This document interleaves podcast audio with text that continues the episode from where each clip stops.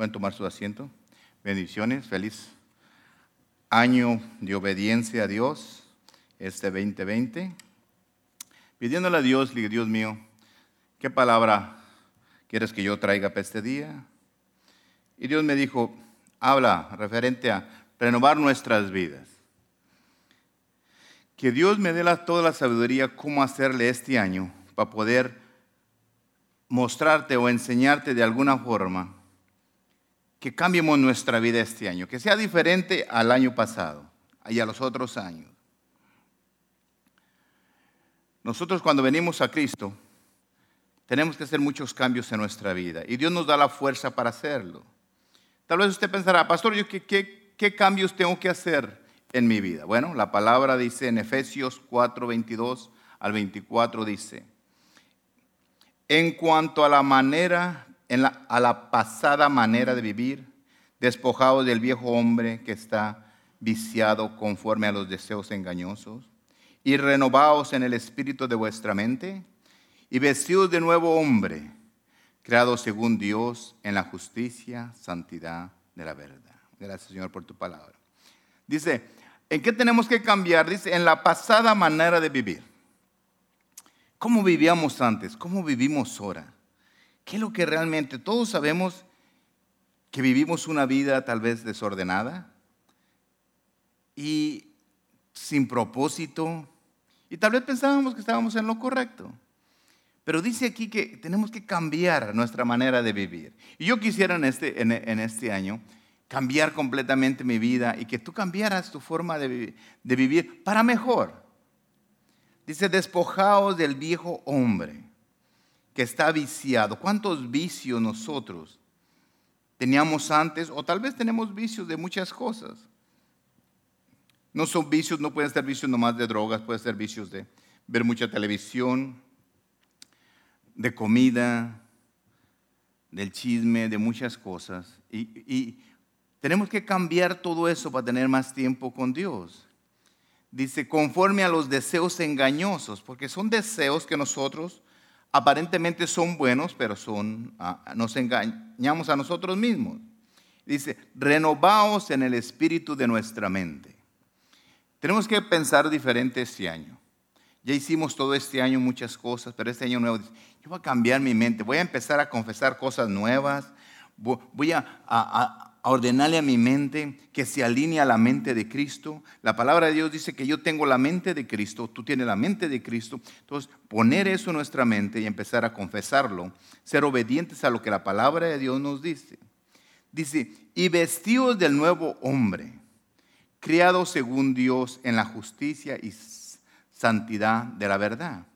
Vestidos del nuevo hombre, quiere Dios cambiarnos del viejo hombre que éramos a un viejo a un nuevo hombre, que seamos diferentes. Que si estábamos amargados, estemos contentos, estemos felices. Que, estemos, que seamos justos, si éramos injustos, que seamos justos. Y que dice santidad de la verdad, que seamos santos en verdad. Que cambiemos nuestra forma de decir, todos tenemos problemas, muchas cosas, pero digo, Señor, yo voy a verte a ti, voy a seguirte a ti y todas mis cosas ¿Por qué este año no decimos nosotros escuchar la voz de Dios? Dice en Juan 10, 27, dice, mis ovejas oyen mi voz y yo las conozco y me siguen. Si usted se siente oveja de Dios, nosotros tenemos que escuchar a Dios.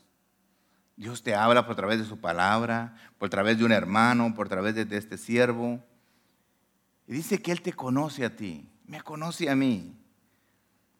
Y dice que y me siguen. Por eso yo sigo a Cristo, por eso tú sigues a Cristo.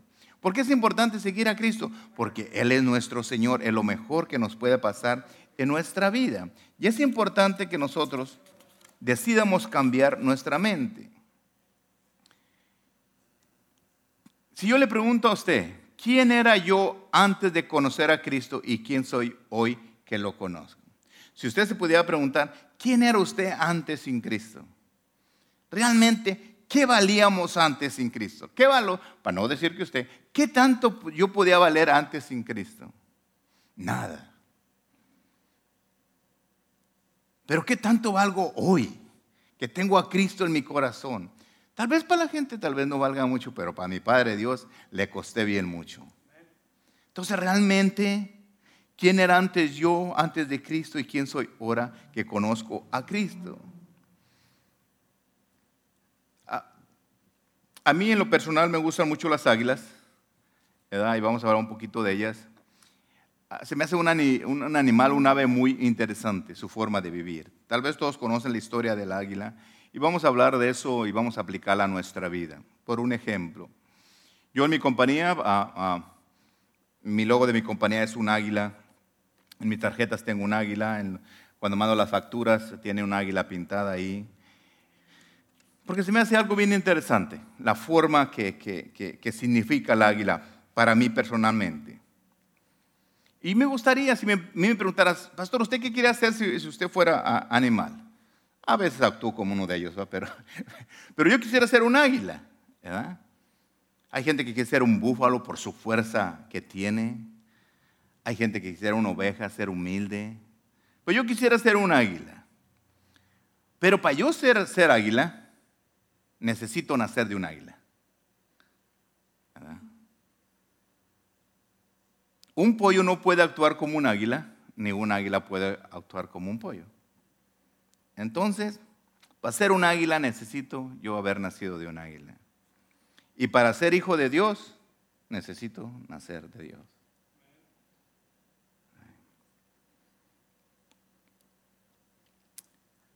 E-, ¿Quién, era yo realmente antes de conocer a Cristo?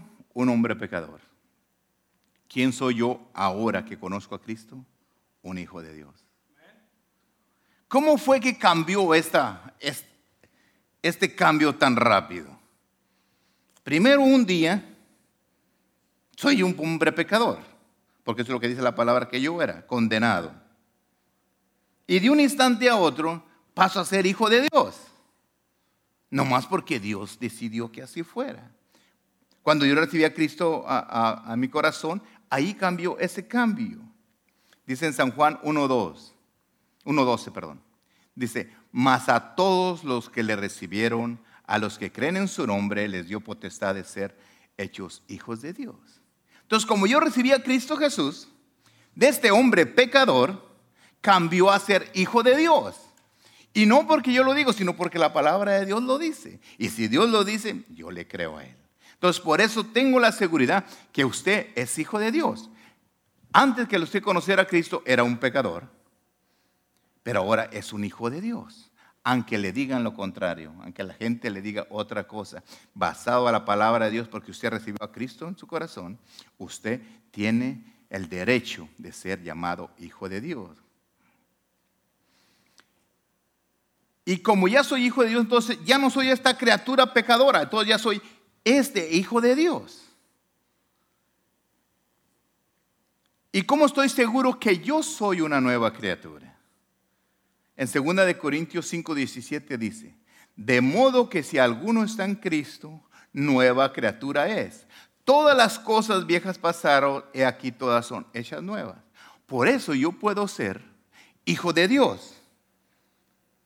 Porque estoy en Cristo Jesús. Todo lo malo que hice ya se pasó, ya se quedó allá. Imagínense mi mentalidad. Todos mis errores.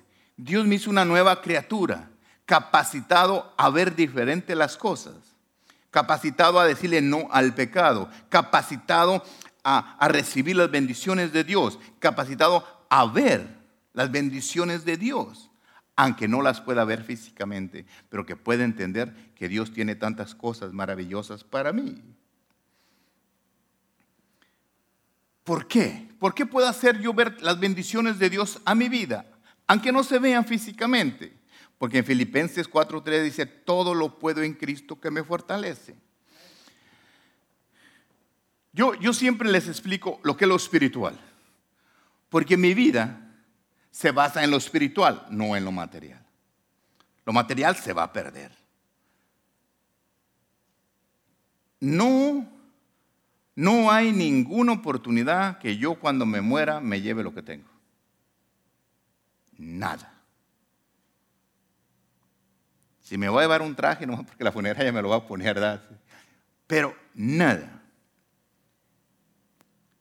Ah, una historia que un hombre muy rico ah, ah, se murió y que le dijo que cuando él lo murieran, quería que lo, que lo llevaran los mejores médicos y que llevara con una mano por fuera. Primero para que los médicos vieran que no pudieron hacer nada por él. Y con la mano por fuera vacía para que vean que no llevaba nada. Entonces yo cuando me muera no me voy a llevar nada.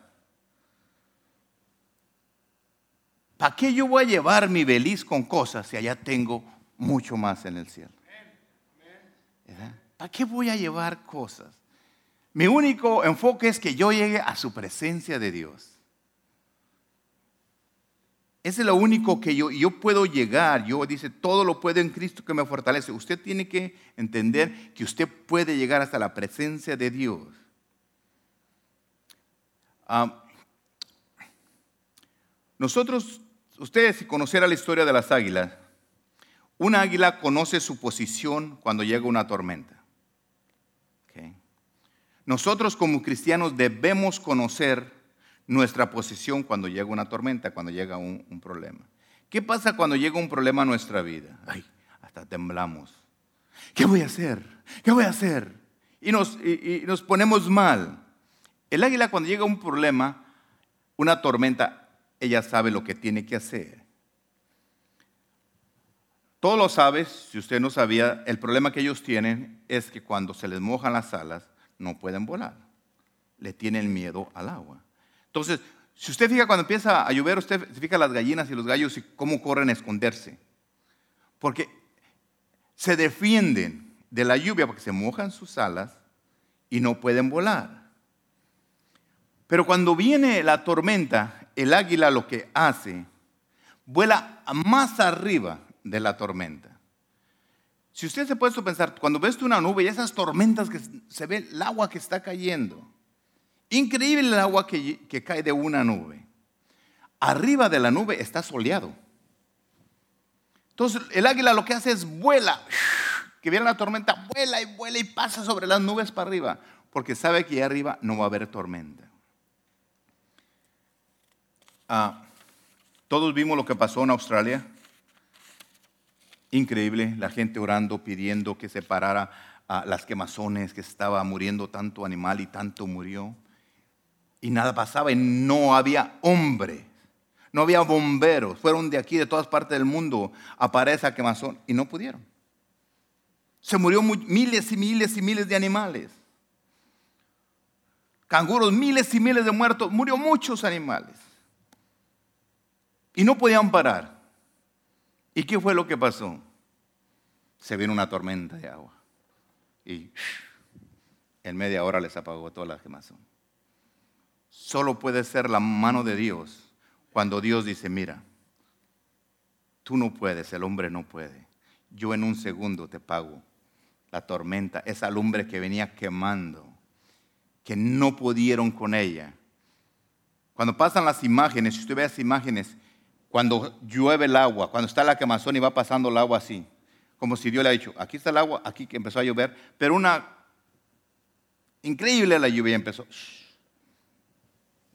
En media hora les terminó toda la quemazón. Increíble ver la mano de Dios. Cuando el cristiano se puso a orar por esa nación, espero que usted haga orado también, porque es la fe de todos nosotros orando. Y cuando yo veo esas grandezas de Dios, cuando veo que el hombre no podemos, y llega Dios, dice, aquí estoy. Y muestra su poder. Tal vez muchos dirán, pero ¿por qué se tardó tanto? Él estaba esperando que nosotros le clamáramos a Él para hacer, manifestarse su poder. A veces las circunstancias de la vida llegan y tú dices, pero ¿por qué? Cuando Dios sacó al pueblo de, Egipto, lo llevó al Mar Rojo. Todo bien. Pero dice que venía el enemigo detrás y lo rodeó. ¿Por qué Dios trajo al enemigo ahí? ¿Por qué permitió que llegara ahí? ¿Cómo iba a pasar el pueblo de Dios si no llega el enemigo? Nadando no iba a pasar. Se iba a estancar ahí. Se iba a quedar ahí. Pero llegó Dios dijo, aquí. Dios tenía su plan. A veces, a veces tenemos el enemigo aquí, ¿Tú sabes que el enemigo te sirve para que tú aventajes? Para que tú camines en fe. A veces nuestra enfermedad que nosotros nos dañamos nos hace que nuestra fe crezca para creer más en el Señor que vamos a revivir nuestra sanidad. Tal vez las circunstancias de nuestra vida nos forzan. Están aquí las deudas y llega y nosotros nos fuerza a prepararnos a, a salir a trabajar. ¿Por qué? Y uno dice, pero el enemigo está ahí. Sí, pero ese enemigo te va a ayudar a ti a salir adelante.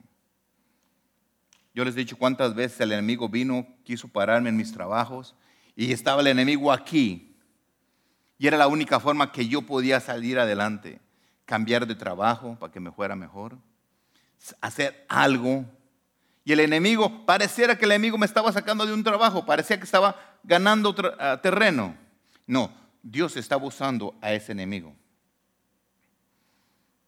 para que yo, porque si no estuviera bien comodito ahí en un escritorio ahí. Pero no, empezó la presión, empezó la presión, empezó a la tormenta. Volviendo a las águilas, el águila ve las tormentas de la parte de arriba. ¿De dónde tú estás viendo la tormenta que tú tienes en tu vida? Tu circunstancia que tú tienes, tu problema que tú tienes. ¿De dónde lo estás viendo? ¿De arriba o de abajo? Tal vez usted dirá, pastor, ¿cómo la puedo ver de arriba o de abajo? Estás con los pies aquí en la tierra, mira el problema y lo ves y no, no hay forma de salir adelante en ese problema que tienes. ¿Cómo la estamos viendo? El águila tiene la capacidad de ver ocho veces mejor que un ser humano. Él puede ver a, a 183 metros de altura una monedita de 10 centavos. Es una mirada perfecta que él tiene. De aquí al freeway puede ver una moneda y va a volar y la va a agarrar. Es algo increíble que él puede ver. Pero nosotros, el cristiano, estamos mucho mejor que el águila. ¿Cómo vemos la tormenta? Usted sabe que usted puede volar más arriba de la tormenta. Tanto puede volar usted hasta arriba que llega hasta la misma presencia de Dios. Fíjese hasta dónde tiene la capacidad que tenemos nosotros. Volar y decir, ¿sabes qué? Viene una tormenta, el águila vuela arriba. Si la nube está aquí, aquí está lloviendo muchísima agua, el águila alcanza a pasar cuando ve que viene la tormenta, cuando ve que viene la tormenta. Nunca está con los ojos viendo, viene la tormenta, vienen las nubes. Le va a ganar, va a subir arriba. Haz cuenta que esta es la nube y está acá arriba esperando que se acabe la tormenta para bajar. Nunca va a estar acá abajo. Pues nosotros tenemos la capacidad, cuando venga el problema, cuando venga la tormenta en tu vida, tú puedes volar hasta la presencia de Dios. Y llegas arriba a la presencia de Dios y estás ahí. Y tú dices, Señor, aquí estoy. Nosotros los cristianos podemos ver ah, por medio del Espíritu Santo cada oportunidad, cada negocio, cada ah, apertura de un trabajo. Podemos ver las bendiciones de Dios. ¿Por qué las podemos ver? Porque nosotros tenemos una visión de águila, no tenemos una visión de pollo. Un pollito que hace, un, un gallo, una gallina, come lo que le das ahí, anda ahí no puede volar, nomás se queda ahí detenido. Pero el águila tiene, tiene un compromiso. El águila mira mucho más arriba, tiene otra expectativa de la vida. Él hace su vida, él sabe lo que él puede, él sabe lo que Dios le dio. Dios me dio estas alas que puedo volar. Usted, cuando se imagina un águila, usted se piensa que es un pajarito chiquito. No, un águila real es así de grande. Cuando él abre sus alas es unas alonas grandísimas. Entonces, él sabe, viene una tormenta y vuela y la... Imagínense, arriba de la nube, viendo que se acabe la tormenta. Nosotros estamos viendo la tormenta de frente, pudiendo nosotros decirle, Dios mío, ayúdame con tu oración de rodillas, pero en lo espiritual tú vuelas hasta la presencia de Dios. Y estás ahí ante la presencia de Dios y le dices, Señor, mira, aquí estoy aquí estoy, Señor. ¿Y sabe lo que Dios te va a decir? Señor, mira la tormenta que tengo. Y el Señor dice, no te preocupes, estás en mis manos. Estate aquí hasta que se acabe la tormenta. Pero nosotros no, le topamos a la tormenta, pudiendo ir a la presencia de Dios y que Dios se encargue de hacer lo que tiene que hacer. El águila nunca va a bajar hasta cuando no se termine la tormenta. ¿Qué capacidad tiene este animal? Simplemente un animal. La capacidad que Dios nos dio diera tu presencia para de ahí ver la tormenta para abajo. Cuando tú ves la tormenta para abajo, tú puedes ver, usted sabe que el águila se pone de frente y está viendo también para allá, como si estuviera viendo de frente, así de frente. El ojo puede ver así y también se voltea y mira para allá, exactamente igual. Por eso él puede ver todo alrededor. Nosotros podemos volar y ver la situación, el problema así clarito. Podemos ver el enemigo cuando te viene a atacar, por dónde te viene a atacar. Ve, podemos ver dónde están tus bendiciones, cómo resolver el problema, porque lo estás viendo de arriba. Es como estar en, eh, ah, viendo, es lo mismo estar leyendo las escrituras. El enemigo viene para matar, hurtar y destruir. Estoy viendo aquí en la palabra de dónde viene mi problema. De aquí viene. Entonces, ¿qué pasa? Tú estás viendo de dónde viene el problema. Pero aquí dice que todo lo puedo en Cristo que me fortalece. Entonces yo puedo vencer al enemigo. Entonces lo empiezas a ver de lo alto, lo empiezas a ver basado a la palabra, no a tus sentimientos, no a lo que tú sientes. Lo empiezas a ver basado a la palabra. Entonces está el problema. Cuando yo tengo un problema, llega el problema a mi vida. Y yo a veces digo, me asusto, como usted se asusta, ¿qué voy a hacer? Pero tomo mi tiempo y empiezo a ver de arriba, en lo espiritual, cómo Ángel se equivocó, en qué se equivocó, qué dijo mal, qué hice mal, cómo lo puedo resolver. Bueno, Ángel se equivocó aquí, tiene que hacer esto, tiene que arrepentirse, tiene que pedir disculpas, entonces, pero lo estoy viendo ahí, me estoy viendo a mí mismo ahí, el problema. Pero a veces yo no me quiero levantar a verme de arriba, yo quiero verme así. Y yo, carne con carne, me voy a ver bueno, porque no me quiero equivocar. Pero siendo sincero, ¿cuántos de nosotros podemos ver nuestros errores? Y decir, estoy mal en esta situación. Si yo reconozco en lo mal que estoy, puedo ver, puedo cambiar mi vida a ser mejor. Pero nosotros queremos ver la tormenta de frente, cuando nosotros podemos verla diferente. No hay una tormenta en mi vida que ha llegado que yo de primero la vía de frente. Cuando entendí, me fijo. Y si algo Ángel tiene que pagar porque se equivocó, lo va a pagar. Tal vez de rodillas pidiéndole perdón a Dios. La pago de rodillas pidiéndole sabiduría a Dios para resolver el problema. Lo pago con mi bolsillo cuando me he equivocado y que tienes que pagar porque ya te equivocaste. Lo pago con mi espalda que tengo que trabajar para pagar los errores, un ticket o lo que sea que uno a veces cometemos. Y tengo que trabajar para pagar mis errores. Y para no echarle la culpa al policía, que él tuvo la culpa porque me discriminó porque soy latino. No, hay errores que cometemos y tenemos que pagarlos. Nosotros podemos ir a la presencia de Dios lo más rápido que podamos. El águila puede subir en un instante, no se imagina, sube como arriba de la tormenta. También usted puede llegar a la presencia de Dios en un segundo y decirle, Dios mío, está esta tormenta, es muy dura. Y Dios te dice, vente aquí, estate conmigo, no te sueltes de mi mano, porque si te sueltas de mí, esa tormenta sí es fuerte. Pero tú agarrado de mi mano, tú vamos a ver cómo se va a derrotar esa tormenta. La, la, historia del águila es, es, bien interesante. Ella llega a vivir hasta 70 años, pero a los 40 años su pico se llega a, crecer, tanto a hacerse chueco, y sus uñas también, que él decide en un momento ya no, ya no puede comer, ya no puede agarrar sus presas con sus uñas. Hay un proceso de 150 días que tiene que pasar él para volver a rejuvenecerse el águila. Entonces, es decisión del águila subir arriba.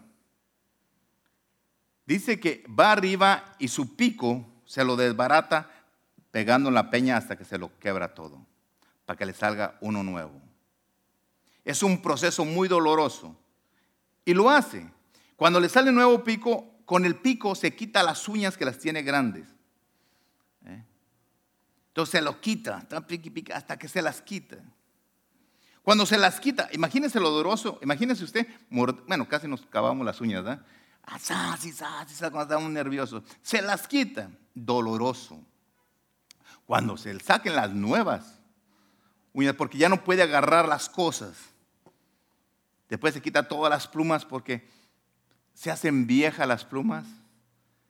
Ya no le sirven tan pesadas, ya no tienen ese, ese ah, fuerza como antes. Se las quita todas para volver a rejuvenecerse otra vez.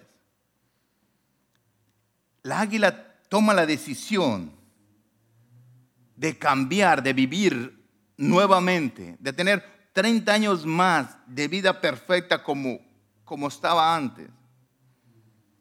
Tal vez muchos, muchos prefieren morir por no pasar ese proceso. El cristiano somos igual. La oportunidad cuando nosotros venimos a Cristo de cambiar nuestra vida es decisión de nosotros. ¿Es doloroso cambiar la vida de antes? Sí. Duele porque, suponiendo, en mi vida, cambiar de, de, andar de parranda a estar en la casa escuchando, leyendo la Biblia, es diferente. Andar tomando y de parranda y bien suave y, y echando relajo, es suave. Pero tienes que cambiar todo eso. Tienes que cambiar todo lo que hacías antes. Empezamos a cambiar todo lo emocional, empezamos a cambiar todo es diferente. Pero ¿qué pasa? Yo decido cambiar mi vida como el águila decidió cambiar su vida.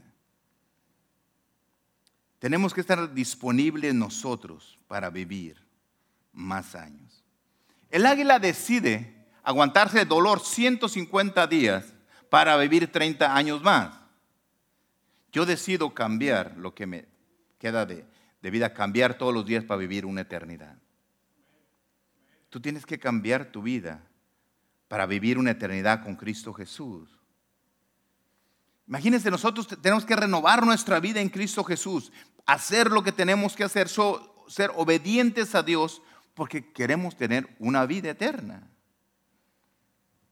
Si yo le pregunto a usted, ¿qué, necesita cambiar usted en su vida? ¿En qué estamos realmente mal? ¿Qué, ¿Qué nos está estorbando en nuestra vida? Realmente. Imagínese que usted tiene que cambiar nuestra boca. El águila cambió el pico.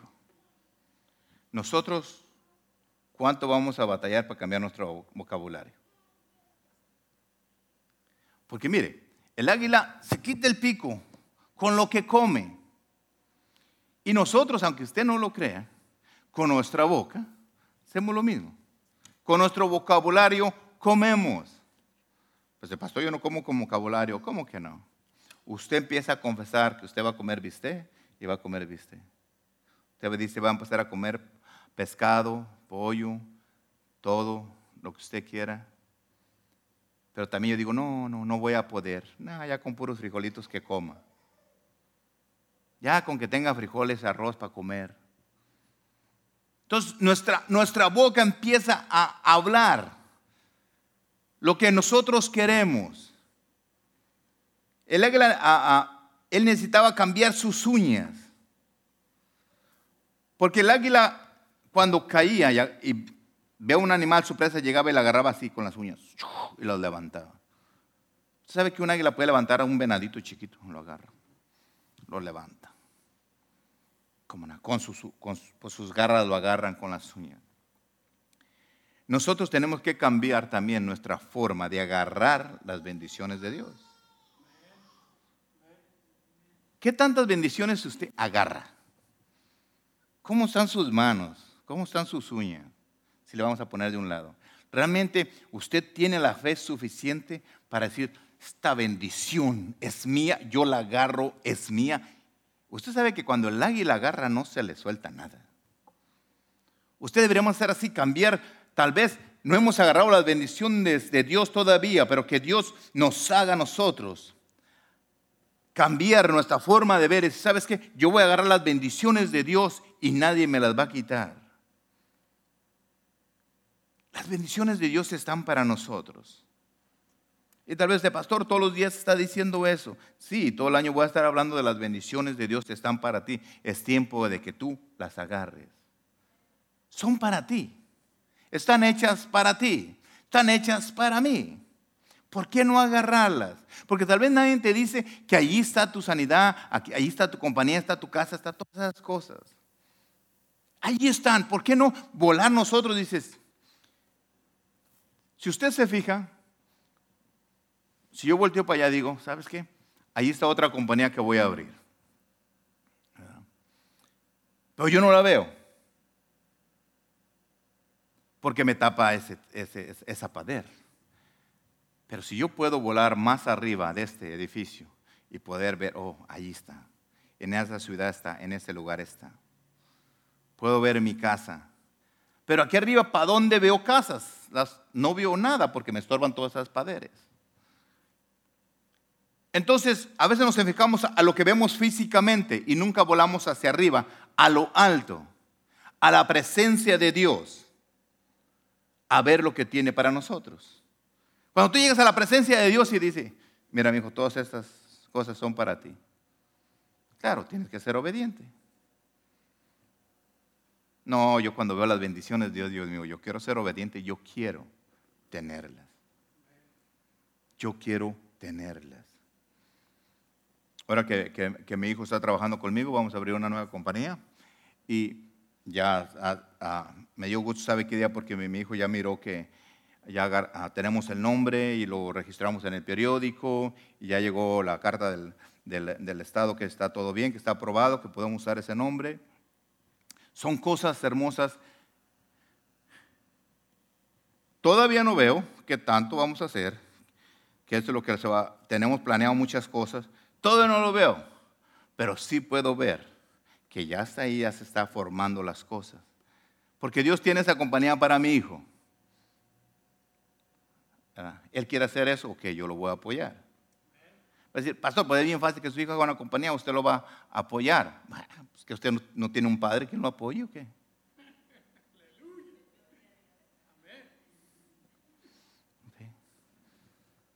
Mi hijo no depende de mí. Yo no dependí de nadie más. Israel no depende del hospital, dependemos de nuestro Padre Dios. Entonces tú tienes que reconocer de quién estás tú dependiendo. Pero no veo nada. Vuela alto hasta la, hasta la presencia de Dios. Hasta la casa de Dios, puedes ir tú, donde está sentado Él en su trono. Llegas tú con reverencia. Papá, aquí estoy yo quiero hacer esto. Hay algo en mi corazón, empezar a hacer esto. ¿Sabes por qué a veces tú tienes deseos en tu corazón? Porque Dios te los puso ahí. ¿Y tú sabes por qué Dios te manda a trabajar a ciertos lugares? Porque quiere que aprendas ese negocio que Dios te va a dar a ti. ¿Por qué Dios me mandó a mí a trabajar con plantas? Porque Él tenía un vivero para mí un día. ¿Por qué no me mandó a un restaurante? A que supiera cocinar. ¿Por qué no tenía un restaurante para mí? ¿Me gusta? No, yo quisiera trabajar en una tienda, tener una tienda de, boutique con, pura ropa de marca y andar bien cambiadito, y sin perfumadito y bien a gusto ahí, ¿da? Pero no. Dios tenía para Ángel un vivero. Y me mandó que yo aprendiera en mi trabajo. Lo que quiero que tú entiendas es que tú estés contento y feliz en el lugar que tú estás trabajando. que tú empieces a crecer ahí.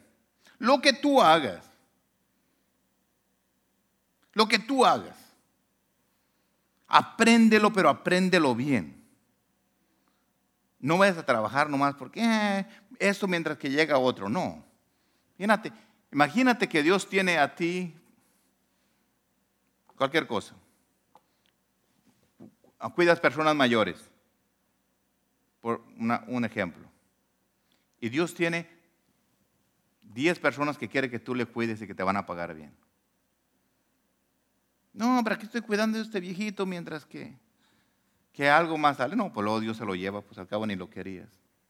No, que Dios los cuide, porque es de donde te está dando para comer, la verdad.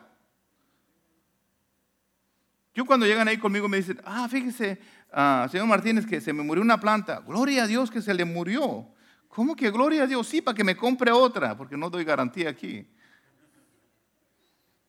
Dios permite que se mueran, si no, ¿cómo va a seguir vendiendo? Yo nunca me digo que mis plantas iban a ser eternas. Pero es como usted vea las cosas. Mire, llega gente que me dice, todo se me muere, hasta de plástico se le muere. Qué bueno, usted es de mis mejores clientes que Dios me ha mandado aquí. Porque de seguro va a venir a seguir comprando porque se le van a morir. Estoy escuchando, me lo está diciendo. Nunca, nunca me va a usted escuchar orando para que esas plantas no se les mueran. Ellos están diciendo que se les van a morir. Gloria a Dios. Y no es que soy malo porque le quiero vender, no, es lo que ellos están confesando. Imagínate si la gente que me compra una planta se les va a durar toda la vida, pues ¿qué voy a hacer yo? No. Entonces, en el trabajo que tú estás haciendo, en lo que sea, ¿sabe que ya Israel estaba diciendo que, hermano Israel estaba diciendo que, que su trabajo, muy apenas sacó su high school y fíjate en la posición que está. ¿Por qué? ¿Usted piensa que cuando, cuando llegó Israel, llegó él y se sentó ya en esa silla, en ese escritorio donde los doctores vienen a pedirle consejo? No. Empezó de abajo. Y ustedes no lo han visto a veces cuando viene aquí. Y pastor, que voy para allá, que tengo junta, tengo que ir, porque tengo clases, que tengo que eso, que nuevo salió. Cosas que ustedes no saben que anda la carrera del pobre. Preparándose. Pero volvamos a la predicación.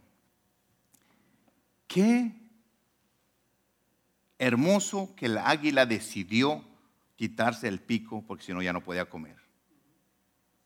¿Qué? Qué hermoso es que tú cambiaras tu vocabulario y dirías, Señor, yo voy a ser obediente a ti este año. Qué bonito es ver que esa águila se quitó con su pico las uñas porque ya no le servían. Qué bueno, porque después puede agarrar sus bendiciones.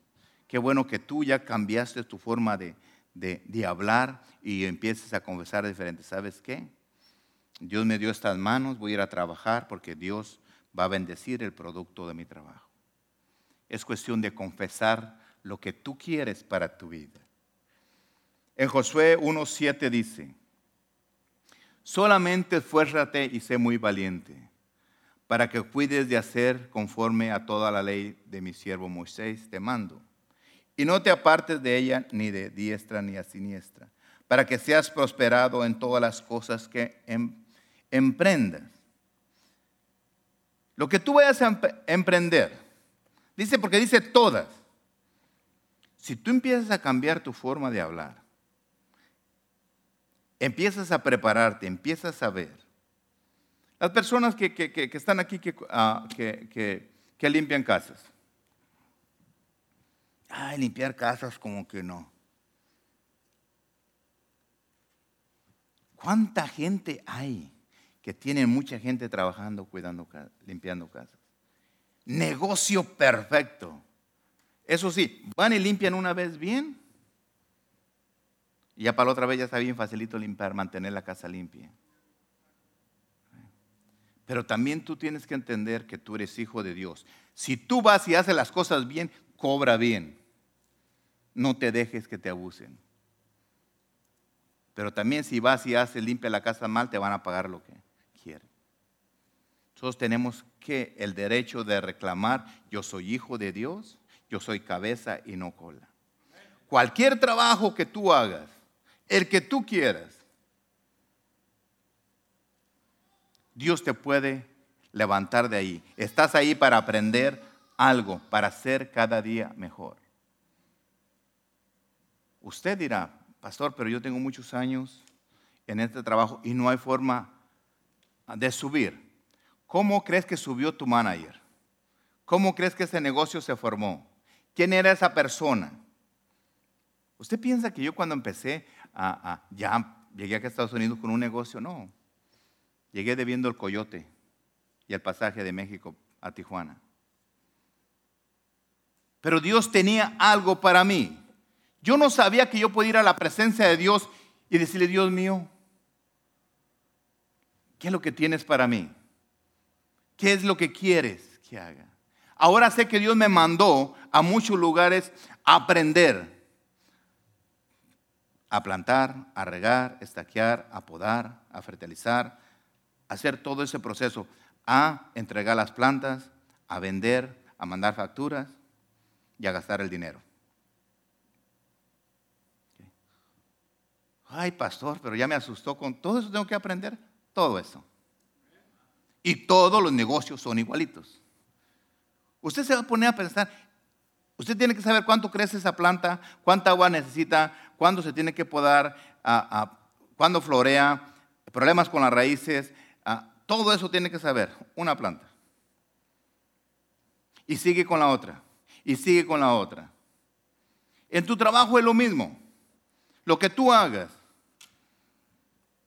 tienes que saber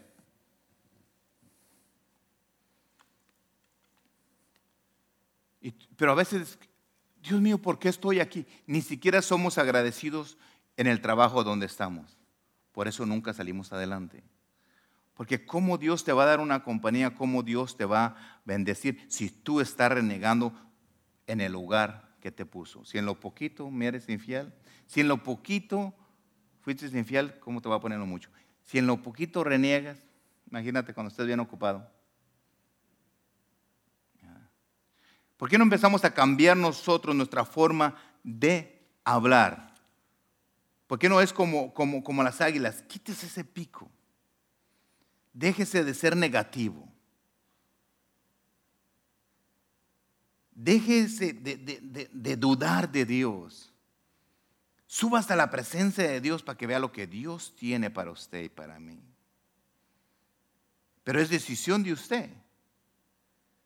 Que Dios me dé la sabiduría este año para estarte diciendo a ti cada momento que tú puedes estar aquí. Usted piensa, pastor, usted quiere vernos aquí arriba, que todos tengamos negocio. ¿Qué tiene de malo eso? Yo quisiera que alguien me dijera, no, pastor, está, está bien mal. ¿Por qué quiere? Ya estoy viejo. ¿Quién le dijo a usted que está viejo? Usted sabe que el hombre de Kentucky Fried Chicken ya después de viejo abrió su negocio. Y ahí está. Vendía pollo en las casas a los amigos. Y mire cómo está. Hace poco el, eh, enemigo vino a parar su negocio hace años porque pasaron uh, un, documental que los pollos los hacían crecer con química. Y pusieron que esa compañía usaba todos esos pollos, los hacía crecer, por eso Ah, vendían unas pechugonas así bien baratas, porque un pollito chiquito lo inyectaban y al otro día estaban así de grandes. Y la gente, yo paré de comprar. Por lo que miré. Pero lo que estoy viendo, eso es, el enemigo a veces viene, a usa cosas para parar los negocios. Cuando, cuando ah, cayeron las, las, torres gemelas, mi negocio estaba muy bien. Se cayeron y se vino el negocio así.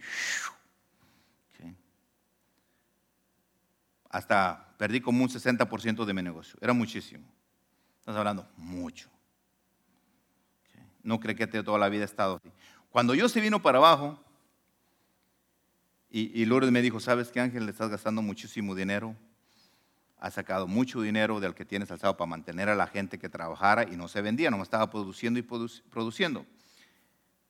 Y yo me puse a orar a Dios y le dije, Dios mío, dime tú qué es lo que tengo que hacer, porque se me está acabando el dinero que tengo. Yo no le vendía al público, nomás le vendía a las compañías. Y Dios me dijo bien claro, si tú tienes pocos clientes y les vendes mucho, ahora trae muchos clientes y véndeles poquito. Ok, Señor. ¿Lo dudé? No lo dudé. ¿Tú quieres que haga eso, Señor? Tú me dijiste. De rodillas se lo pedí y me lo mostró. ¿Sabe lo que hice? Limpié un lugar, empecé a traer muchas cosas. Alguien quería un fle de color, decía, ahí el vecino tiene. Quiere una maceta, ahí el vecino tiene. Quiere un fle de gran caber, ahí el vecino tiene. Todos los mandaba para allá porque yo les vendía a las compañías grandes. Y, pero las compañías grandes ya no me compraban nada me iba a morir de hambre si confía en las compañías grandes. Cuando yo empecé a vender a la gente, se me levantó mi negocio igual como estaba antes. Cuando las compañías empezaron a producir otra vez, entonces se levantaron otra vez. Entonces ya, si mi negocio estaba aquí, se subió el doble porque ya tenía los dos.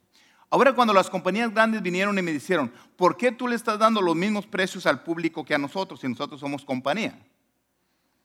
Y sabes qué, eso que estás haciendo no es correcto, no, no es ético y sabe qué tanto me dijo una compañía. Le dije, mira, cuando yo tenía hambre, tú no me compraste. Yo no conté contigo. Pero el público sí vino y me dio de comer. Cuando tú no me comprabas nada. Por eso yo no voy a decirle, no, y no le voy a dar más caro al público, no más porque, por mantenerte a ti. ¿Pero qué? qué? Le dije, nada.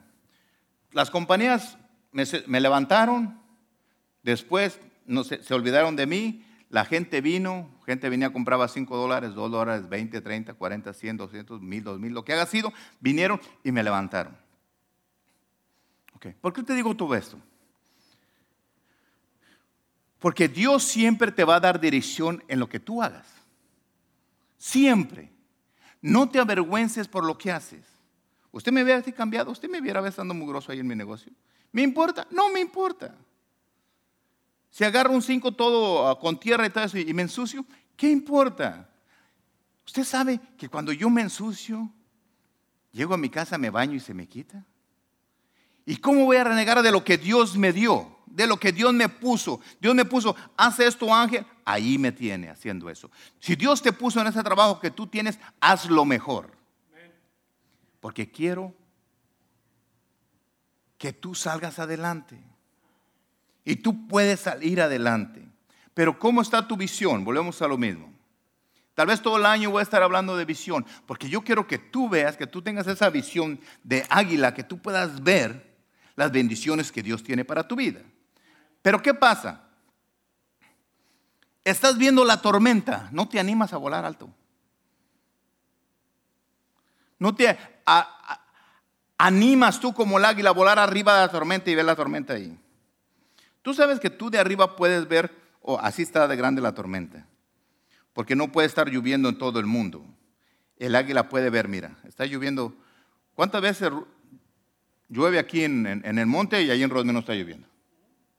Entonces el águila de arriba, ah, está lloviendo aquí, eh, pues, al rato se va a quitar. Cuando vienen los problemas a tu vida, tú dices, bueno, este es un problema que está llegando, pero lo puedo ver estar ahí y empieza a ver qué es lo que tienes que hacer.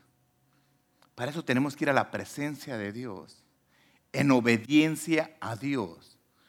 Yo le expliqué cómo somos nosotros obedientes. Y si este año usted decide ser obediente a Dios, su vida va a cambiar mucho. Y no nomás porque quiero verlo bien próspero. No porque a mí se me antoja, porque Dios lo quiere así. Todos tenemos hijos. ¿Cuántos queremos ver a nuestros hijos prósperos? Todos. Todos. Y si usted me dice que no, está bien mal. Está en el lugar correcto para decirle, usted tiene que empezar a confesar. Si usted tiene el pico chueco, y está hablando tonterías referente a sus hijos, más vale que se lo corte. Empiece a decir, ¿sabes qué? Mis hijos va a ser próspero, mi hijo va a estar bien, van a estar bien, van a tener esto y esto otro.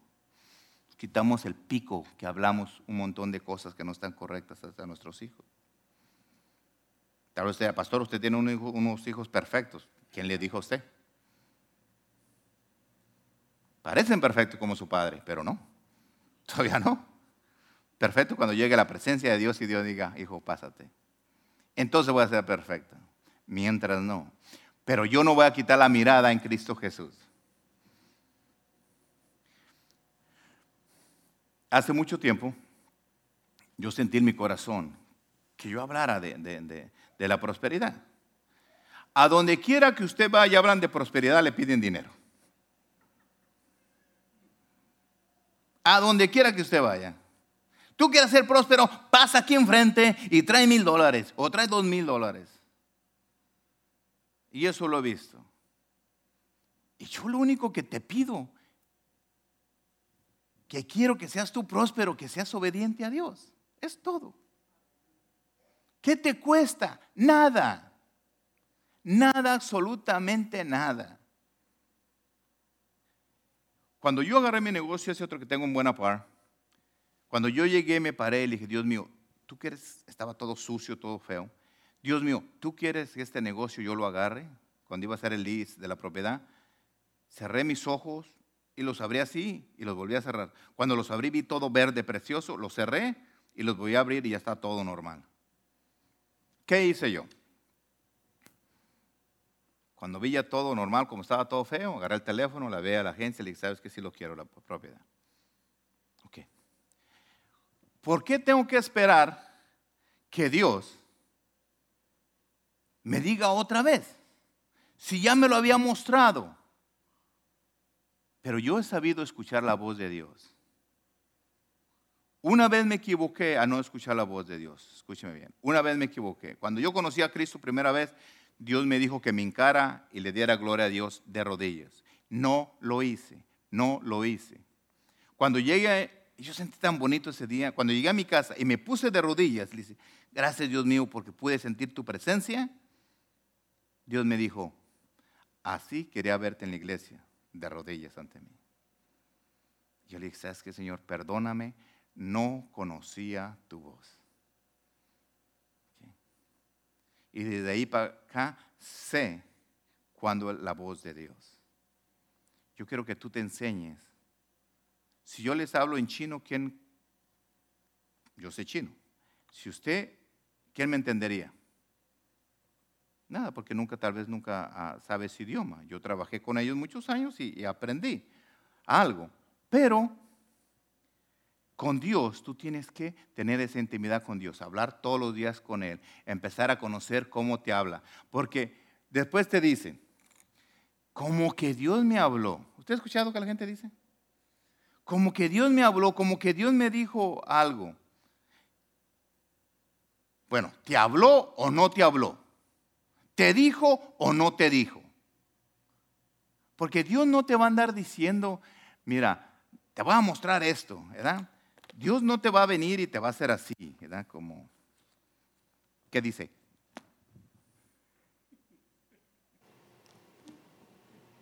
No, no gracias a tu bendición, no le dice rápido. No. Te la pone en tu mano para que tú leas. Tú escuches lo que Él te dice. Imagínate que tú estés, que te sientes que nadie te ama, que nadie te quiere, tú abres la Biblia ¿verdad? Y, y, tú vas y dices, bueno, ¿qué, me dirá Dios? Y tú vas aquí y hables en Juan 3:16 y tú empiezas a leer que te amó, que te quiere, que te ama. Cuando tú empiezas a leer, y tú piensas a decir, Dios mío, realmente tú me amas, tú dices que me amas, tú dices que me quieres. Cuando tú abres la Biblia y te da la oportunidad de, que tú leas las veces que tú quieras, tú sabes que si tú lees la Biblia va a llegar un día que tú te convences de lo que Él dice. Cuando yo andaba de novio con tanto me dijo que me quería que se la creí. Díceme, díceme, díceme, díceme. Que me casara con ella hasta que me casé. Bueno, cuando usted va a la palabra de Dios y empiece a leer, a leer las promesas que Él tiene, se va a convencer lo que Dios lo ama, lo que Dios lo quiere. Pero ahorita volteé aquí nomás miré una escritura que está que dice la pesca milagrosa. Todos leemos la, a la pesca milagrosa a veces en la vida. ¿Qué pasa cuando tú la lees? Qué bonita historia. No, no la leyó porque era bonita la historia. La leyó porque Dios quiere mostrarte que tú puedes tener una cosecha de una pesca milagrosa. Y eso no te han apuntado eso ahorita. Como dicen los predicadores del Espíritu Santo me la dio ahorita. No, lo que te quiero decir que Dios te va a hablar donde abras tú la Biblia. Dice la pesca milagrosa. Y ya, usted la, ah, la, oye todo eso que le dijeron que fueran a pescar, dijo no voy. ¿Qué dijo el hombre? No voy. Pero en tu nombre voy a echar la red. Era tan facilito decir, bueno Señor, si tú dices, voy y lo hago. Después de terquear, como nosotros a veces estamos, Dios nos dice algo y no, Señor, es que no, no puede ser. Es como yo que le digo, Dios quiere que usted sea bendecido. Usted me diga, no, no creo. Que Dios te dice que quieres que seas bendecido. No, no creo que yo. Yo, yo no, pastor, no. No, que Dios dice que sí. Pero si usted piensa que yo me voy a cansar a decírselo, no me voy a cansar. Se va a cansar de usted y lo voy a convencer que Dios sí lo quiere a usted tenerlo bendecido. ¿Ok? Póngase de pie, por favor.